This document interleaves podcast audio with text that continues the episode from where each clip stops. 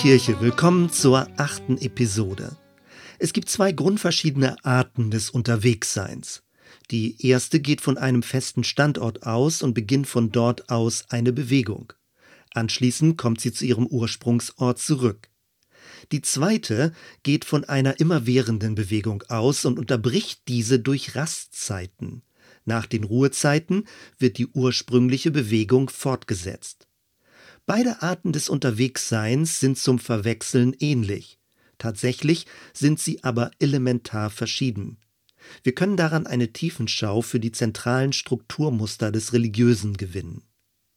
Beginnen wir mit der ersten Variante. Sie geht von einem festen Lebensmittelpunkt aus. Dort, wo ich wohne, ist mein Zuhause. Von diesem Zuhause aus unternehme ich Erkundung. Ich trete aus meiner Innenwelt heraus in das Außen. Dort mache ich Erfahrung.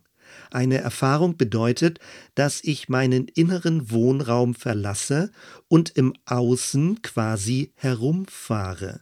Wenn ich genügend Eindrücke gesammelt habe, habe ich etwas erfahren. Diese erste Glaubensform ist ortsgebunden, begibt sich aber in regelmäßigen Abständen auf Reisen oder auf Wanderschaft. Sie ist phasenweise unterwegs. Im Mittelalter entwickelte sich die Praxis der Wallfahrt. Einzelne Gläubige verließen für eine gewisse Zeit ihr normales Zuhause, um einen heiligeren Ort aufzusuchen. An diesem besonderen Ort glaubten sie Gott näher zu sein und intensivere religiöse Erlebnisse zu erfahren. In heutiger Zeit bildet sich dieses Muster in der Eventisierung des Glaubens ab. Besondere Veranstaltungen versprechen besondere Erlebnisse. Die Programmatik solcher Glaubensevents zielt darauf ab, das Außergewöhnliche immer neu zu reproduzieren. Gläubige werden in ihrer Sehnsucht nach spiritueller Steigerung angesprochen und sind dafür gerne bereit, für kurze Zeit ihren normalen, sprich langweiligeren Alltag zu verlassen. Der Soziologe Zygmunt Baumann analysiert diese Art der Bewegung aus postmoderner Perspektive. Er verwendet dafür die Begriffe Tourist und Flaneur. Ein Tourist ist jemand, der ferne Welten bereist und bestaunt. Er plant nicht dort heimisch zu werden. Er lässt sich auch nicht wirklich auf die fremde Welt ein, sondern macht immer nur Bilder von ihr. Innerlich bleibt ein Tourist distanziert zur Umwelt und sammelt hübsche Eindrücke für sein seelisches Poesiealbum. Auch ein Flaneur ist unterwegs, ihm geht es darum, auf den Promenaden des Lebens Eindruck zu erwecken. Sein Unterwegssein ist ein Schlendern. Weder trödelt er, noch ist er auf der Flucht. Seine Bewegung ist eine Art zur Schaustellen. Sein Weg hat keine Richtung. Mir scheinen die Begriffe Tourist und Flaneur sehr treffend für die postmoderne Fluidität zu sein. Sie erinnern uns daran, dass die Verflüssigung und Flüchtigkeit unseres Lebens viele Formen annehmen kann. Nicht jede Art von Bewegung ist eine Bereicherung. Die zweite Variante des Unterwegsseins ist eine völlig andere. Sie hat als Konstante nicht einen Standort, sondern den Weg selbst. Aus einer standortgebundenen Perspektive wirkt diese zweite Lebensform wie ein rastloses Umhervagabundieren. In der vorangegangenen Episode ist Benedikt von Nursia mit seiner abwertenden Einschätzung bereits zur Sprache gekommen. Anders dagegen wurde solch eine Lebensform in der keltischen Kirche und bei den iro-schottischen Mönchen bewertet. Der lateinische Begriff Peregrinatio bezeichnet die Existenzweise eines Wandermönches, ein beständiges Leben in der Fremde. Genauer, ein Leben jenseits des Ackers, also das genaue Gegenteil von Sesshaftigkeit. So eine Heimatlosigkeit galt als vorrangige Form der Askese. Sie war ein bewusster Verzicht auf die Sicherheit von sozialen Beziehungen der Ursprungsfamilie. Kirchengeschichtlich interessant ist, dass Irland und der Norden Schottlands zwar ab dem vierten Jahrhundert christianisiert, aber nie Teil des römischen Reiches wurden. Auch von der südeuropäischen Völkerwanderung war im Norden nichts zu spüren. Das mag einer der Gründe dafür sein, dass das Leben im Unterwegssein positiver konnotiert wurde. Bis in heutige Zeit hinein ist die Insel Iona westlich der schottischen Küste berühmt.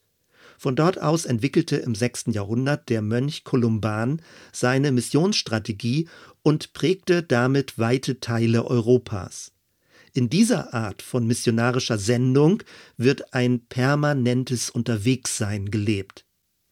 Im Mittelalter wird das Pilgerdasein eines Gläubigen immer mehr zu einem inneren Ideal. Es kommt zu einer Verinnerlichung des spirituellen Weges. Das, was in früheren Zeiten noch ein reales Umherwandern war, lässt sich nun auch an einem festen Standort realisieren. Religion wurde mehr und mehr sesshaft und entwickelte Techniken, sich auf eine innere Reise zu begeben. Aus dem Weg nach vorne wurde ein Weg nach innen. Dieser innere Weg ging zugleich in die Tiefe und in die Höhe. Aus der horizontalen Bewegung wurde eine vertikale. Anselm Grün benennt vier Elemente, die einen Weg zu einem Pilgerweg machen, egal ob in der äußeren oder der inneren Welt. Erstens Auszug aus dem Gewohnten. Das meint ein Verlassen der Eltern und des heimatlichen Bodens, den Verzicht auf irdischen Reichtum, die Absage an ein lasterhaftes Leben und letztendlich das Abwenden von allem Sichtbaren und Vergänglichen. Das Leben wird zu einer Suche nach der himmlischen Heimat. Es geht darum, von den Bindungen dieser Welt frei zu werden. Rollen, Masken und Ängste werden weggewandert. Irdische Denkmuster sollen hinter sich gelassen werden. Ganz radikal geht es sogar um einen Auszug aus dem Haus der Worte hinein in ein totales Schweigen. Zweitens das Unterwegssein an sich. Alle Orte und Verortungen sind vorläufig. Ein wahrer Pilger lässt sich nirgends endgültig nieder. Das äußere Wandern ist ein inneres Weiterkommen. Stehenbleiben ist nur eine Unterbrechung des Weges, niemals jedoch Ankommen. Das Wandern wird zu einem Lebensauftrag, zu einer Mission. Das äußere Leben gleicht dem eines Zeltes, flatternd und flüchtig im Wind.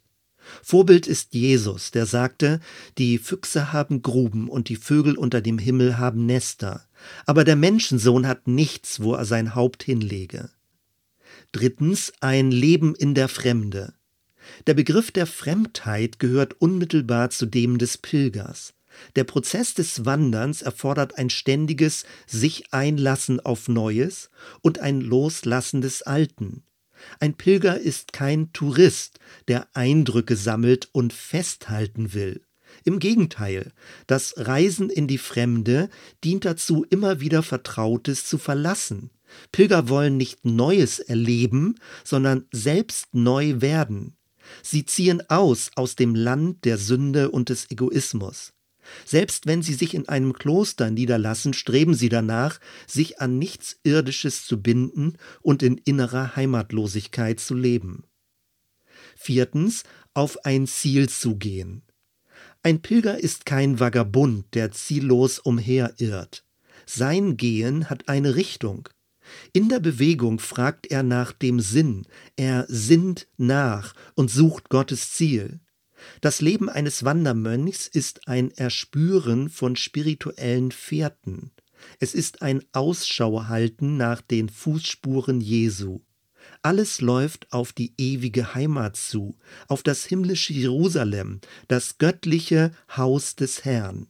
Nur dort kommt die Fremdheit zu einem Ende. Die Metapher des Pilgerweges zieht sich durch die gesamte Kirchengeschichte.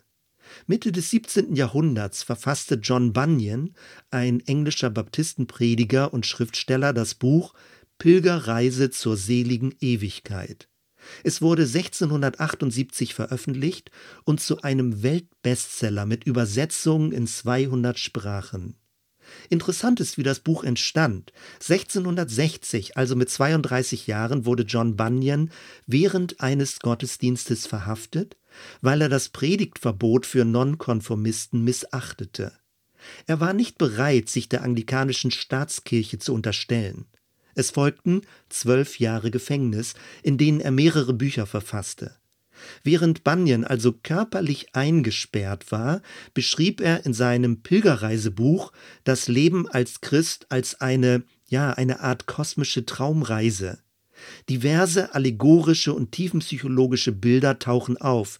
Die Stadt der Zerstörung, die enge Pforte, der Palast der Schönheit, das Tal der Demütigung, der Markt der Eitelkeiten, die lieblichen Berge und die himmlische Stadt. Bei seiner Reise wird der christliche Pilger von verschiedenen ehrwürdigen und zwielichtigen Gestalten begleitet. Es gibt Getreue und Schwätzer, Weltkluge und Weise, die mit ihren Stimmen auf ihn einflüstern. Immer wieder muss er satanischen Versuchungen widerstehen.